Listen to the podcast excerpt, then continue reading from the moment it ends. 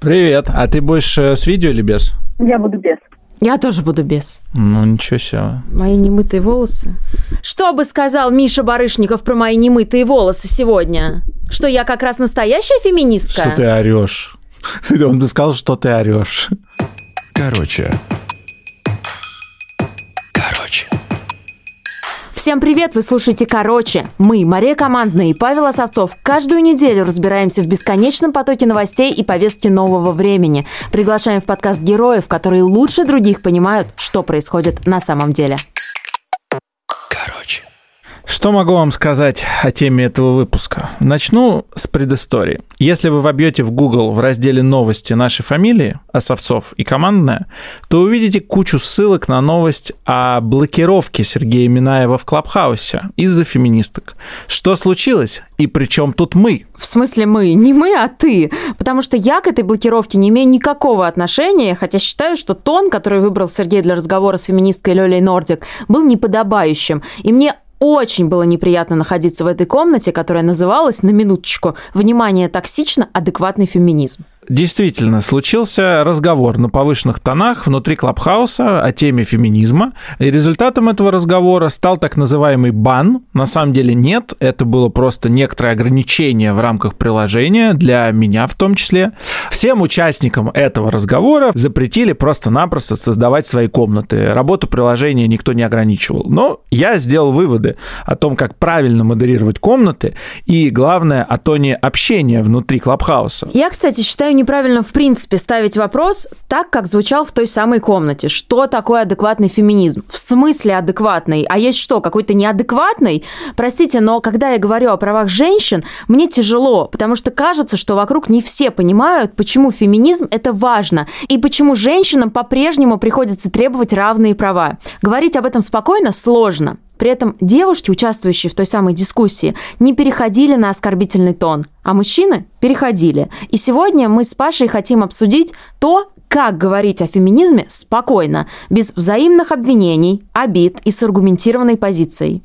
Вместе с нами в этом выпуске Настя Красильникова, журналистка, фем-активистка, создательница телеграм-канала «Дочь разбойника» и ведущая подкаста «Хватит» о проблемах домашнего насилия. Внимание! Только для слушателей короче. А партнер этого выпуска – Сбербизнес с комплексным решением для начинающих предпринимателей «Бизнес Старт». Мне есть что сказать на эту тему. Не сомневался, как вообще на любую тему. Ну, это серьезная тема, и мне не чужая, потому что открывать свой бизнес, я знаю об этом не понаслышке, страшно. Особенно, если до этого вы никогда бизнесом не занимались, а в университете изучали гуманитарные науки, например, литературу и журналистику, как я. Но страх – это не повод оставить свои мечты и зависнуть в зоне комфорта. Если вам, как и мне, все время хочется большего, то предлагаю обратить внимание на новое решение «Бизнес-старт» от Сбера. Это идеальный помощник для тех, кто запускает свой бизнес с нуля и хочет сконцентрироваться на деле, а не на бумажной волоките, которая реально тормозит работу. В рамках него вы можете зарегистрировать ИП или ООО онлайн или в офисе банка, где сотрудник сделает все за вас. Считайте одной головной болью меньше. Я сама открывала ИП и знаю, что это. Это несложно, просто довольно нервно. А вдруг ты накосячишь, сделаешь что-то не так. Этим вопросом вообще постоянно задаешься, если ты молодой предприниматель. Поэтому приложение «Бизнес Старт» очень удобное. Оно предлагает решение сразу по всем ключевым вопросам. Первый вопрос, который у меня возникает, это открытие счета. Сколько стоит эта услуга? Открытие и обслуживание счета – это бесплатно, не нужно никуда ехать. Сотрудник Сбера приедет по удобному для вас адресу и откроет счет. Если же вы мечтаете о магазине, то вам нужно будет подключить эквайринг для приема оплаты по картам. И тут тоже Сбербизнес поможет. В комплексное решение также включена юридическая поддержка 24 на 7. А за нее-то нужно платить? Нет. Кроме того, вы моментально получите бизнес-карту и сможете проводить неограниченное количество платежей внутри банка. Обязательно обратите внимание и на дополнительные опции бизнес-старт. Например, услуги онлайн-бухгалтерии начинаются от 250 рублей в месяц. Мне, как предпринимателю, эта услуга кажется очень важной, потому что финансы всегда должны не петь романсы, а быть вообще-то в порядке. Также вам помогут с подбором персонала. Вы сможете разместить вакансию бесплатно и принимать отклики от соискателей. Убедила. Ссылку на бизнес-старт от Сбера мы прикрепляем в описании этого выпуска. Удачи вам и пусть ваш бизнес перевернет мир. Всем. Короче. Давайте, наверное, начнем. Да, у нас уже все включено. Настя, спасибо тебе еще раз огромное. Да, да. Вот, потому что я думаю, что Паша теперь понимает, как тяжело вещать про феминизм и как бы с каким количеством говна все люди, которые вещают про феминизм, сталкиваются. Слушай, ну это основной, на самом деле, вывод, который я сделал из всей этой ситуации, потому что я понял, что феминисток все загнали за какие-то мужаи своей агрессией, и мне совершенно непонятно, почему это происходит. То есть одно дело задавать вопросы, и, безусловно, это надо делать уважительно, в нормальном тоне. Я вот погрузился в это во все, и мне совершенно непонятно, почему таким тоном люди разговаривают с феминистками. У меня есть ощущение, что люди их боятся, и они не понимают, о чем они. Люди думают, что феминистки за то, что всех называли родитель номер один, родитель номер два, что они все не бреют подмышки. Короче, это один большой стереотип. Почему это происходит? Можете мне объяснить? Первое, что хочется сказать тебе в ответ, что феминистки — это люди разные, и у них могут отличаться представления о прекрасном. Тут нужно сказать, что э, некоторая группа людей, которой ты апеллируешь, которые якобы плохо разговаривают с феминистками, это совершенно не все люди вокруг, и совершенно не все люди вокруг действительно ведут себя, как вы вели себя в этой комнате в Клабхаусе. Многие люди разговаривают э, и с феминистками, и с людьми, в принципе, уважительно. И в целом это некоторое направление, к которому наше общество движется, что мы можем придерживаться разных убеждений, но если мы хотим эти убеждения обсуждать, то мы способны делать это не переходя на личности и уважая э, позиции друг друга. Во-первых, наверное, нужно сказать, что такое феминизм. Ты вот, Паша, я так понимаю, разобрался. Скажи, что такое феминизм? Я не могу сказать, что я разобрался до конца, но я начал этот процесс. И я точно понимаю, что феминизм — это действительно, как ты правильно сказала, очень много разных людей, но при этом есть одно общее. Это борьба за одинаковые права для мужчин и для женщин, причем на всех уровнях. То есть не просто, что женщина и мужчина могут получить одну и ту же работу, или женщина и мужчина оба должны сидеть с ребенком, но восприятие в обществе женщины и мужчины должно быть одинаковым. Сейчас это не так. Нет, это неправда. Феминизм — это не борьба за равноправие. Феминизм — это борьба за права женщин. Это два очень разных понятия. Дело в том, что у женщин есть права специфические, которые присущи только им, и за которые, собственно, и борются феминистки. И когда мы говорим, например, о разрыве в зарплате, который в России между мужчинами и женщинами по официальным данным только составляет 30%, то здесь мы, конечно, можем говорить о равноправии, о том, что люди на аналогичных должностях, вне зависимости зависимости от их пола, должны получать одни и те же деньги. Да? Но когда мы говорим о защите от домашнего насилия, жертвами которого становятся по большинству женщины и дети, или когда мы говорим о защите от э, насилия в родах, систематической проблемы в России, которую вообще мало кто обсуждает и вообще никто не решает, то это тоже специфически женская проблема. И феминизм — это не попытка сказать всем, чтобы они носили небритые подмышки. Это не попытка объяснить всем женщинам, как они должны жить.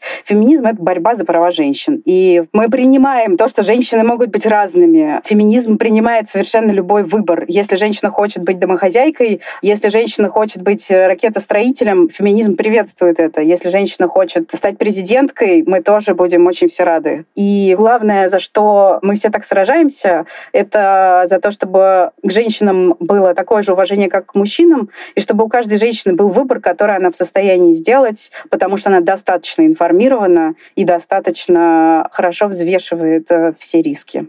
Как тебе кажется, почему мужчинам так нравится разговаривать про феминизм и почему им так нравится учить нас, женщин, феминизму?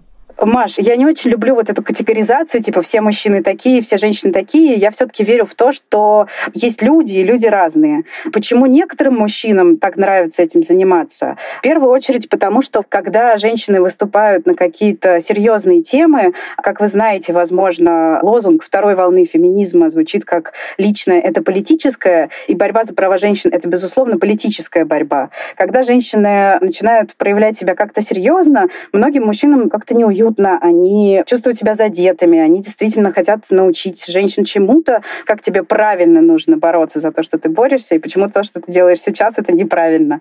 Просто потому, что принято в России патерналистски относиться к женщинам. Это происходит везде, и в семейных отношениях, где женщины часто ставятся на второе место, и в рабочих отношениях, где женщин не берут на руководящие позиции просто потому, что они женщины. И много еще где. Да и, в общем, э, в сфере спортивных комментаторов, где почему-то считается, что женщина не может комментировать футбол. Мы с этим сталкиваемся часто. Мне кажется, просто ну, мужчины начинают чувствовать, что они ничем не лучше, и им, естественно, это неприятно, они хотят каким-то образом доминировать, поэтому это происходит. Ты знаешь, буквально несколько дней назад мой коллега Дмитрий Егоров, э, спортивный журналист сайта чемпионат.ком, кажется, могу здесь ошибиться, но тем не менее, он написал у себя в Инстаграме, дескать, а почему у нас женщины не работают на бровке во время футбольных матчей? Вот была одна командная, а после нее никого. Я зашла такая, думаю, ничего себе, ну-ка почитаю комментарии, потому что там наверняка будет какой-нибудь ад.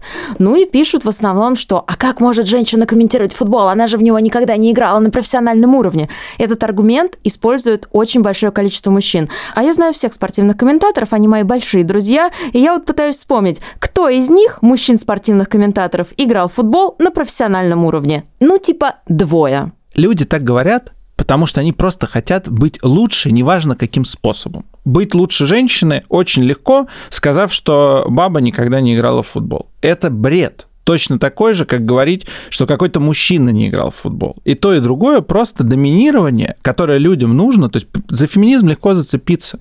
И поэтому мужчины это делают. Я думаю, в этом проблема. Как только ты поймешь, любой мужчина поймет, что ты ничем не лучше, признаешь это и осознаешь, то тогда ты перестанешь пытаться так глупо доминировать. Скажи, а почему мужчины вообще могут позволить себе считать, что они по каким-то критериям лучше? Я вот этого не понимаю. Ну, извини, если я кого-то задеваю этими словами, то же самое, как антисемитизм. Чем ты лучше еврея? Да, тем, что еврея длинный нос или тем, что он слабый. Это просто предмет для доминирования. Типа, если это женщина, то над ней можно доминировать за счет того, что она женщина. Если ты еврей, то можно доминировать за счет того, что ты там длинноносый или жадный. Прости, я вот. это правда не понимаю. Ну, наверное, потому что ты не еврейка, и тебе не говорили, что ты там чернявая. Подожди, но мне в Твиттер, ты же знаешь, очень часто футбольные болельщики писали и иногда пишут, ой, да командная еврейка. Ну, ну, ну пишут и смотри, пишут. Я, моя мысль простая мужчины не думают, что они лучше женщин, я так думаю. Мужчина думает так, ага, женщина в чем-то меня умнее, ну как я могу с ней поспорить? Я скажу, что она женщина, и она никогда не играла в футбол. Маш командно успешнее меня, но она не может быть комментатором, она не играла в футбол. Я думаю, так работает. Ну, э, это моя мысль, я не знаю, что это у мужчины в голове. Настя, как это работает? Маш, ты спрашиваешь меня, как будто я специалист по мужчинам. Это к Грише Туманову надо идти и, э, обнявшись с ним за бутылкой водки, долго с ним обсуждать. Ну как же, Гриша, мы оказались там, где мы оказались? Еще раз, я против категоризации всех людей. Я знаю большое количество мужчин, которые готовы слушать женщин. Я знаю большое количество мужчин, которые стараются поддерживать, э, скажем так, нашу борьбу. Я уверена абсолютно, что каждый человек при необходимых усилиях и при некотором уровне эмпатии способен понять не такие уж сложные вещи, о которых говорят э, фем-активистки, да и женщины, в принципе, вообще. Скажи, а почему у понятия феминизм в России сложилась такая негативная коннотация? Я вот этого понять не могу. Откуда все эти стереотипы о том, что феминистки борются за право не брить ноги, феминистки хотят этого, феминистки хотят истребить мужчин? Ну вообще, кто это придумал, Настя?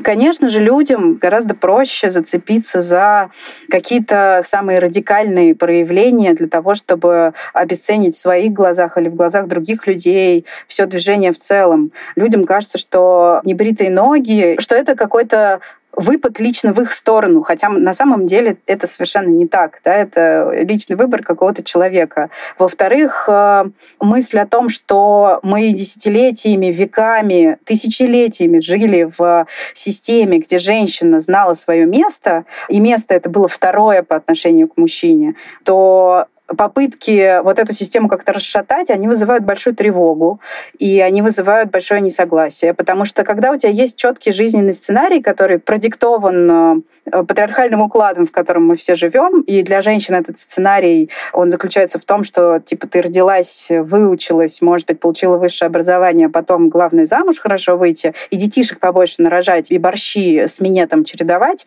то э, действительно, когда все привыкли жить так, и кажется, что это высшее достижение женщины, жить вот в такой патриархальной парадигме, то очень сложно поверить в то, что ну, на самом деле не всем женщинам это подходит, и многим женщинам хочется чего-то другого, хочется чего-то большего. И когда люди сталкиваются с чем-то непривычным, неприятным, как им кажется опасным, разумеется, они ощетиниваются и начинают воспринимать это в штыки. Почему в России у нас так все складывается? Потому что в целом мы живем в стране э, пропаганды так называемых традиционных ценностей, скреп и вот этого всего духовного наследия. Это очень патриархальная риторика, в которой вы все тоже живете и от которой вы все тоже, в общем-то, страдаете. Это про право сильного, в котором э, мы все воспитываемся. Это про то, что как бы мужчина — это главный. Это большое количество всяких милитаристских праздников. Это большое количество всякой разной рекламы, которая подчеркивает, что место женщины на кухне там, или еще где-нибудь. Такие устои, да, они помогают, э, мне кажется, иметь некоторую массу граждан, которые по всем вопросам друг с другом согласны. Да? И кто-то отклоняется от условной нормы, да, от того, что в государстве принято считать нормой. И феминистки — это, безусловно, те люди, которые подвергают нормы, по крайней мере, сомнениям и задают какие-то вопросы и выступают за какие-то совершенно неожиданные изменения и делают это активно, то это, конечно, вызывает большое сопротивление. А я, кстати, с тобой полностью согласен по поводу того, что это все так нервно, потому что нарушается некий устоявшийся порядок, который, ну, он, безусловно, ненормален, и э, он должен быть скорректирован. Вопрос там в том, как именно он должен быть скорректирован и по форме, и по э, размеру этой корректировки. Ну, да, мне кажется, что чередовать минет надо не с борщом, а с кунилингусом, потому что мы все как бы в равных должны быть, а не как сейчас. Мне очень понравилась вот эта аналогия, прям круто. А почему проблема с феминизмом есть не только в России, где сильны патриархальные устои, но и в самых продвинутых э, западных странах, и в Америке, и в Европе? Маш, когда ты говоришь проблемы с феминизмом, ты, скорее всего, имеешь в виду проблемы с правами женщин, конечно, да? Конечно. И проблемы с фемицидом, с убийствами женщин, проблемы с э, доступом женщин к образованию, к защите и к высоким должностям на работе. Почему они есть? Я недавно говорила об этом для подкаста «Хватит» с Кьярой Канди. Это французская активистка и создательница организации, которая называется Led by Her. Это организация, которая помогает женщинам, пережившим домашнее насилие. И она говорила мне мне, что в целом, да, в Европе это все еще по-прежнему огромная проблема. И почему так тяжело бороться? Потому что это, как правило, какие-то невидимые вещи. То есть, например, в европейских странах, в больших компаниях есть такая штука, как квоты. Это когда, например, в совете директоров компании должно быть не меньше 50, допустим, процентов женщин. И это делается искусственно. То есть людей туда помещают не потому, что они совершили там некоторый карьерный скачок, скачок, но потому что они женщины. Почему так происходит? Потому что иначе к сожалению, невозможно достичь того самого равноправия на работе. Невозможно сделать так, чтобы женщины получили доступ к тем же благам, что и мужчины, просто потому что им на карьерном пути своем приходится преодолевать гораздо больше сопротивления. И сопротивление это, оно на самом деле не заканчивается на работе. Дело в том, что женщинам приходится преодолевать больше сопротивления еще и потому, что на них есть так называемая двойная нагрузка, и это связано с тем, что на женщинах, как правило, лежит э, все обеспечение быта семьи. Это называется второй сменой, потому что когда женщина приходит домой с работы, она подходит к раковине с грязной посудой, к плите и начинает хлопотать по дому. Это тоже труд. Это труд, который не оплачивается, это труд, который не засчитывается. Тем не менее, получается, что нагрузка на женщину гораздо больше, чем нагрузка на мужчине. Отсутствие баланса в этом, да, в домашнем труде, оно во всех странах, даже самых прогрессивных, остается вот таким вот довольно шокирующим. Не говоря уже о том, что что женщины вынуждены делать перерывы в карьере, потому что если они хотят рожать детей, у них нет возможности этого перерыва не делать. И государство, которое вроде как заботится о том, чтобы население воспроизводилось, они не в состоянии обеспечить женщинам такую обстановку, такую атмосферу, такую регуляцию, такие правила, чтобы воспроизводство, да, то есть рождение и кормление детей как-то логично, хорошо и удобно встраивалось в их карьеру. Действительно, эти проблемы есть и в Европе, но другой вопрос, что они эти проблемы признают, и они эти проблемы решают в том числе и на законодательном уровне, на корпоративном уровне. Нет таких баталий из серии, что а есть ли у женщины какие-то права, которые есть у нас, да? А женщина действительно тоже человек, который есть у нас. Мы все еще вот на этом этапе, да, а они уже на следующем, они уже на том этапе, когда они признают, что проблемы есть и пытаются их решать. Проблема, по-моему, очевидно есть, и нам э, тоже стоит ее признать, и я думаю, что мы до этого обязательно доберемся общими усилиями. Скажи мне, пожалуйста, а вот по поводу квотирования, это ну, такой эм, момент, на мой взгляд, очень непростой. Ты лично сама за квотирование? Ты считаешь это нормальным? Да, я лично сама за квотирование, но мне кажется, что обсуждать это нам сейчас абсолютно бессмысленно, потому что мы не живем в стране, в которой это квотирование работает хоть где-то. Было очень классное исследование среди женщин и мужчин-программистов. Выглядело это следующим образом. Значит, попросили большую группу людей, в которых были и мужчины, и женщины, написать один и тот же код. Потом этот код оценивала жюри, которое не знала, какого пола человек написал вот этот конкретный код. По результатам выяснилось, что женщины в большем количестве случаев написали правильный, корректный и классный код, чем мужчины, но удалось об этом узнать только потому, что оценивали их без привязки к полу. Таким образом, мы выясняем, что в такой как бы традиционно мужской профессии, как программисты, проблема не в том, что женщины недостаточно умные, проблема не в том, что у женщин недостаточно технический склад ума, проблема в том, что к женщинам относятся предвзято. И когда мы признаем, что существует вот эта предвзятость, которая мешает женщинам в том числе продвинуться по карьерной лестнице, и что мы с этой предвзятостью не знаем, как бороться еще, тогда мы вводим квоты. И тогда эти квоты помогают женщинам достичь того, чего мужчины достигли бы гораздо меньшим количеством усилий. И более того, исследования, которые в Европе, конечно же, проводятся, они подтверждают, что квотирование — это не только эффективная с точки зрения прав женщин система, да, но и очень полезная для бизнеса штука. В целом, да, создание корпоративной среды, в которой женщина чувствует себя удобно, комфортно, классно и может реализовать свой потенциал, это гораздо выгоднее компаниям. Более того, создание среды корпоративной, в которой существует работающая борьба с харасментом и с домогательствами, а в Европе, чтобы вы понимали, 75% женщин сталкивались с харасментом на работе. Так вот, система, которая противодействует этому харасменту, это тоже способствует тому, что у компании, которые такие инструменты используют, гораздо лучше идет бизнес. Потому что когда люди, которые на тебя работают, э, чувствуют себя в безопасности, когда люди, которые на тебя работают, не ждут, что им положат сейчас руку на коленку, у них все получается гораздо лучше. Поэтому бизнес-wise думать о правах женщин, думать об их интересах, помогать им достигать того, что они хотят, это тоже очень выгодно. Это выгодно не только потому, что мы таким образом помогаем женщинам реализоваться, но и потому, что это выгодно для бизнеса, это отражается на цифрах. Ты по роду своей деятельности очень много ведешь просветительских бесед с мужчинами, но я уверена, что с женщинами тоже. Что ты обычно говоришь женщинам, которые против феминизма, которые считают, что феминистки — это женщины, у которых нет мужчин?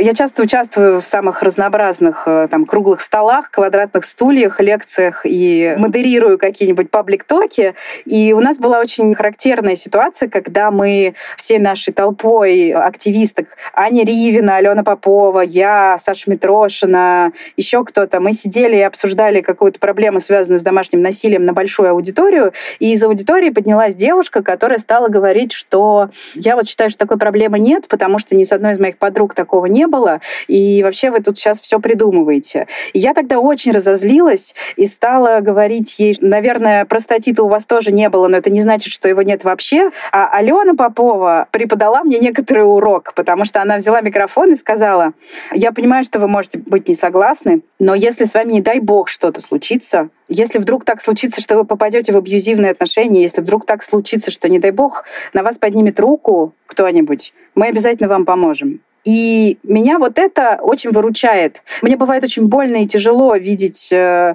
мизогинию внутреннюю от женщин. Я честно скажу, что она меня травмирует и задевает сильнее, чем э, вся вот эта Минаевщина в Клабхаусе. Меня, наверное, тоже. Но я верю в то, что мы идем некоторой правильной дорогой. Я вижу очень много фидбэка от э, тех женщин, которые подписаны на меня. Э, я вижу, что мне многих удается убедить какими-то аргументами и своей долгой, упорной просветительской работой. И я думаю, что даже те, кого мне не удается убедить, у них тоже есть бенефиты, они тоже выигрывают от того, что есть женщины, которые борются за их права. Конечно же, хотелось бы, да, чтобы у нас было то самое условное сестринство, о котором так много говорят феминистки. Хотелось бы, чтобы женщины помогали женщинам. К сожалению, это происходит не всегда, но я думаю, что мы туда движемся. Хотя, вот еще раз скажу, да, действительно, это бывает супер болезненно и обидно. Я недавно рассказывала об этом Яне Чуриковой, когда брала у нее интервью для Forbes Woman. Мне просто хотелось сравнить свой опыт с ее опытом, потому что она на телевидении проработала там в два раза больше, чем я. И я ей сказала, что самые токсичные начальники, которые у меня были, это женщины. И, честно говоря, я думала, что у нее тоже был такой опыт, но она сказала нет, наоборот, у нее именно в профессиональном плане, в профессиональной карьере ей встречались э, женщины, которые ее поддерживали на ее пути. Меня это, честно говоря, очень удивило, потому что мне кажется, что такого токсика, как ну, зачастую почему-то от женщин, которые занимают очень высокие посты по отношению к другим женщинам, ну, не исходит. Это можно объяснить э, тем, что действительно женщинам приходится преодолевать, как мы уже говорили, гораздо больше, взбивать масло с интенсивностью типа в 10 раз быстрее и сильнее, чем мужчине, для того, чтобы достичь какого-то высокого положения. Когда женщина достигает этого положения, она, а, возможно, в некоторых случаях действительно берет на себя вот эту довольно токсичную роль. И это очень способствует да, тому, чтобы э, действительно оттаптываться и унижать других людей. Еще в этом очень много, на самом деле, не очень-то гендерных вещей, что типа вот мы хавали или типа там нас обижали, и теперь мы заставим вас хавать, и вас будут обижать. У меня тоже нет такого, знаешь, что все женщины-начальницы супер токсичные, все мужчины-начальники супер классные. Нет, это бывает очень по-разному. Мне кажется, здесь очень много тоже зависит от человека, а не от его пола или гендера. Ну, то, что ты говоришь, это не совсем правда, потому что есть индустрии, например, индустрия моды. Возьмем издательский дом Канденаст. В нем все ключевые посты на данном этапе занимают женщины. И мне кажется, что там очень благоприятная атмосфера для карьерного роста для женщин. Я никогда в жизни не слышал, чтобы там каким-то образом, не то что были проблемы с тем, что женщины занимают э, ключевые посты, там среди мужчин никогда не было больше, чем один главный редактор на пять журналов. Кстати, Мужчин среди главных редакторов глянцевых журналов на прошлой неделе стало больше. 26 февраля должность главреда «Татлер» занял Ариан Романовский. Вот, пожалуйста, пример, где женщины всем руководят. То есть там не надо взбивать масло лучше, чем это делают мужчины. Паш, ты приводишь пример, где женщины всем руководят, но перед этим ты говоришь мне, то, что ты говоришь, это неправда. Нет, нет, я говорю, что это не совсем и так. Есть большая разница между тем, чтобы сказать мне, что то, что я говорю, это неправда, и привести пример единственного издательского дома, в котором женщины руководят. В издательском доме Хёрст, Это не единственный издательский Медиа. дом, есть другие, где то же самое происходит. Я, значит, смотрите. Ну, подожди, значит, у нас с тобой значит, разговор, или мы нет, должны... стоп. Паша, а, все эти дискуссии в Клабхаусе поразили меня именно тем, что мужчины по непонятным совершенно причинам не дают женщинам договорить. И э, ты не даешь мне сформулировать ту мысль, которую я хочу пожалуйста, сказать. Пожалуйста, пожалуйста, я молчу. Дело даже не в том, что есть феминистки и есть не феминистки, и есть э, мужчины, которые сомневаются, а нужен ли кому-то феминизм. А дело в том, что просто не хватает элементарного уважения, когда люди разговаривают друг с другом. Продолжаю свой монолог. Значит, то, что в издательском доме Канденаст всем управляют женщины, не говорит нам ровным счетом ничего о том, как сложно женщинам достигать чего-то в карьере. Потому что у нас большая часть руководителей в целом статистически это мужчины.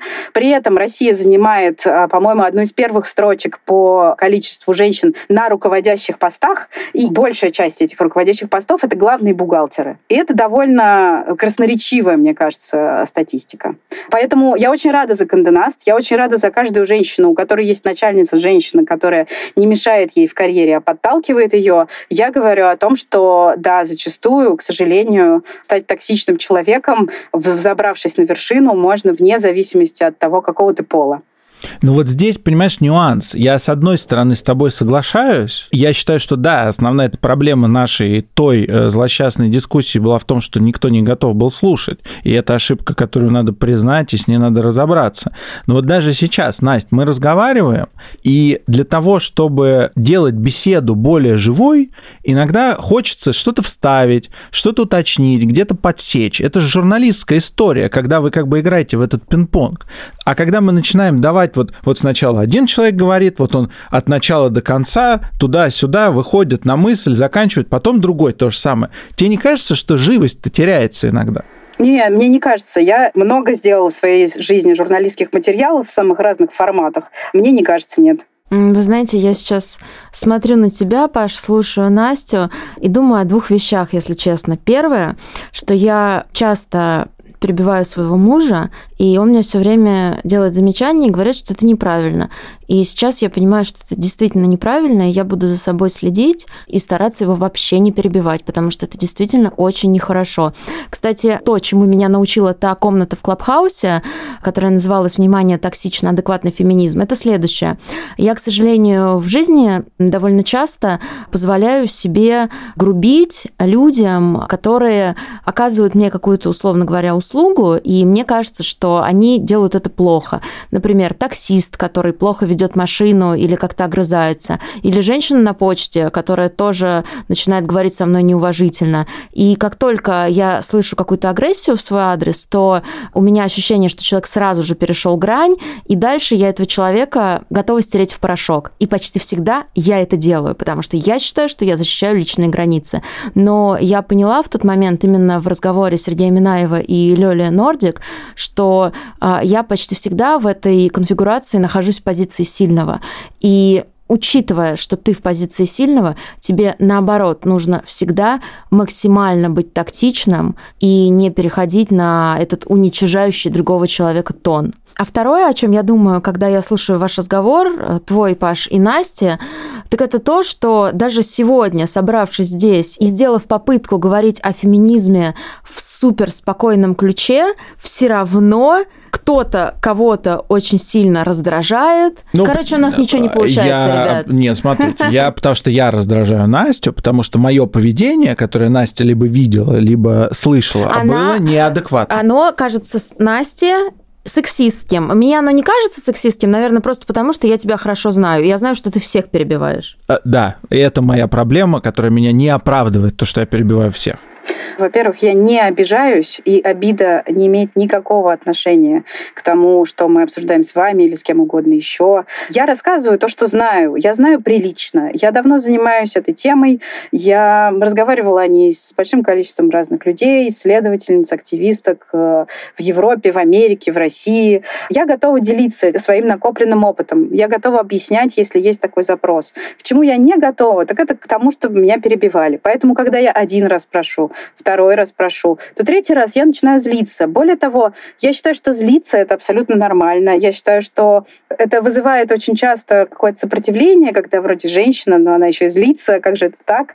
Вот. А я смирилась с тем, что я часто злюсь, потому что моя ярость и моя способность злиться приводит меня в те места, где я сейчас нахожусь, и помогают мне а, делать те проекты, которые я придумываю, которые кажутся мне важными. Я считаю, что женщины имеют право быть агрессивными, быть злыми, быть какими угодно неудобными, удобными. И это то, в частности, за что борется феминизм, что набор твоих личных качеств никак не должен зависеть от твоего пола. Поэтому, Маш, я не думаю, что у нас ничего не получается, хотя это интересная, конечно, оценка. Я думаю, что люди в состоянии э, защищать свои границы. Я думаю, что я имею на это право, ты, ты имеешь на это право, Паша имеет на это право. Э, смотри, я ни в коем случае не хотела сказать, что наш разговор не получается.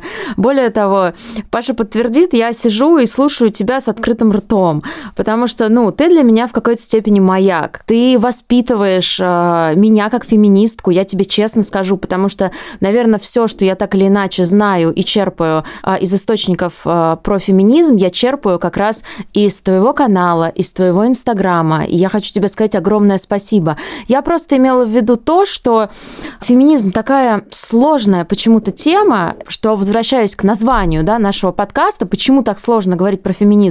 Вот мы, получается, сейчас немножко доказываем эту сложность, да, что Паша что-то говорит, тебе это не нравится, ты говоришь Паша что-то, ему это не нравится, и снова возникает вот этот вот конфликт. Хотя изначально наша интенция поговорить про феминизм вообще без конфликта. Честно, я рада, что он возник, потому что он показывает, как, черт возьми, это сложно. Возможно, это просто невозможно как человек, который регулярно ведет такие разговоры, я уверяю тебя, что это вполне возможно.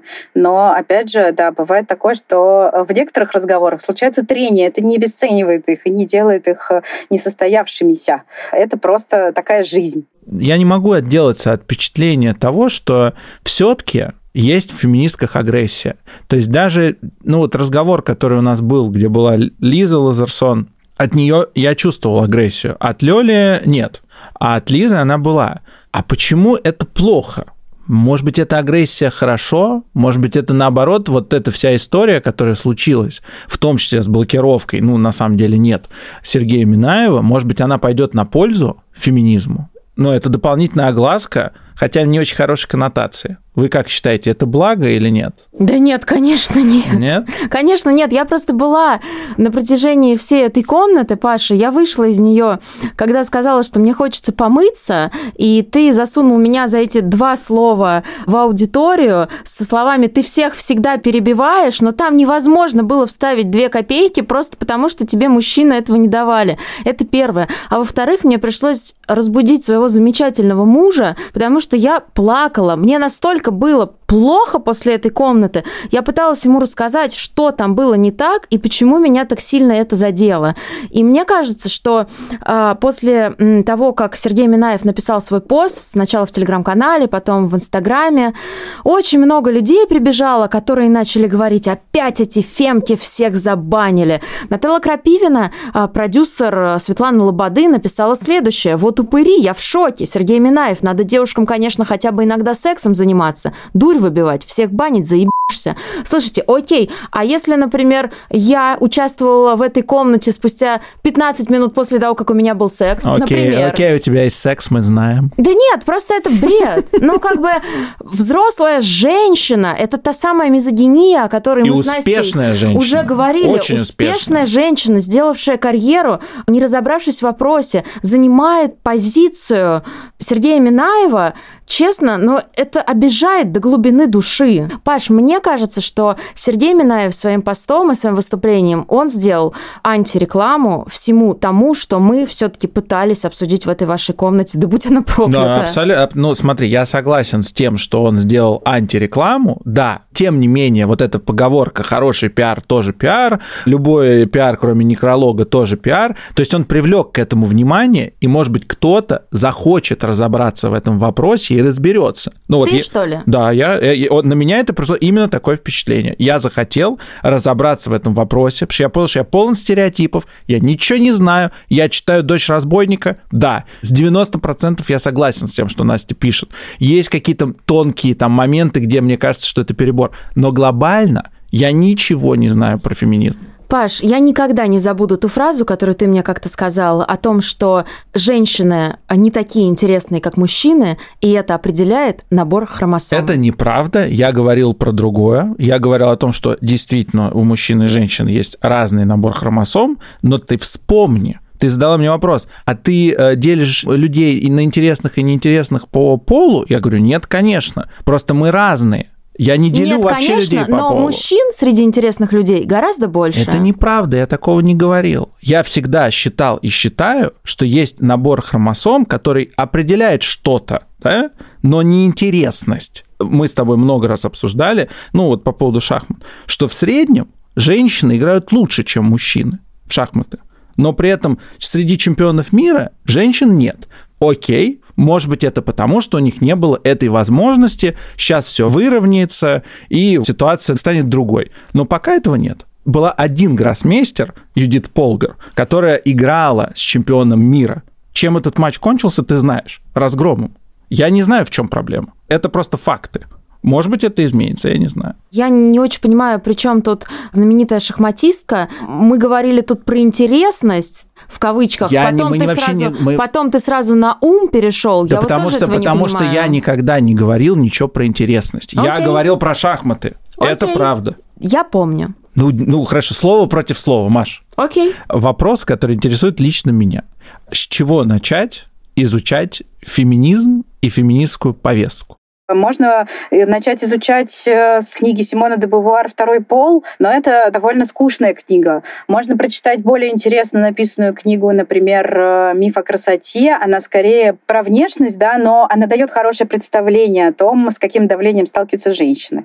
Мне кажется, что слушателям вашего подкаста, которые не хотят читать про феминизм, им может быть очень интересна моя любимейшая науч-поп-книга Роберта Мартина, которая называется, внимание, как мы делаем это, эволюция и будущее репродуктивного поведения человека. И эта книга, написанная биологом Робертом Мартином, и там очень много приведено самых разных исследований, как отличаются и отличаются ли мужчины и женщины, как отличаются когнитивные способности мальчиков и девочек, когда они учатся, и как все эти исследования проводились. И вот Роберт Мартин в своей книге приводит очень много примеров того, как десятилетиями, в том числе в научных исследованиях, девочек задвигали на второе место. Например, когда выяснялось, что в среднем IQ у девочек, не помню в каком именно возрасте, но давайте считать, что там, не знаю, 11-12 лет выше, данные этих исследований подтасовывались таким образом, чтобы на самом деле сделать так, чтобы мальчики казались умнее.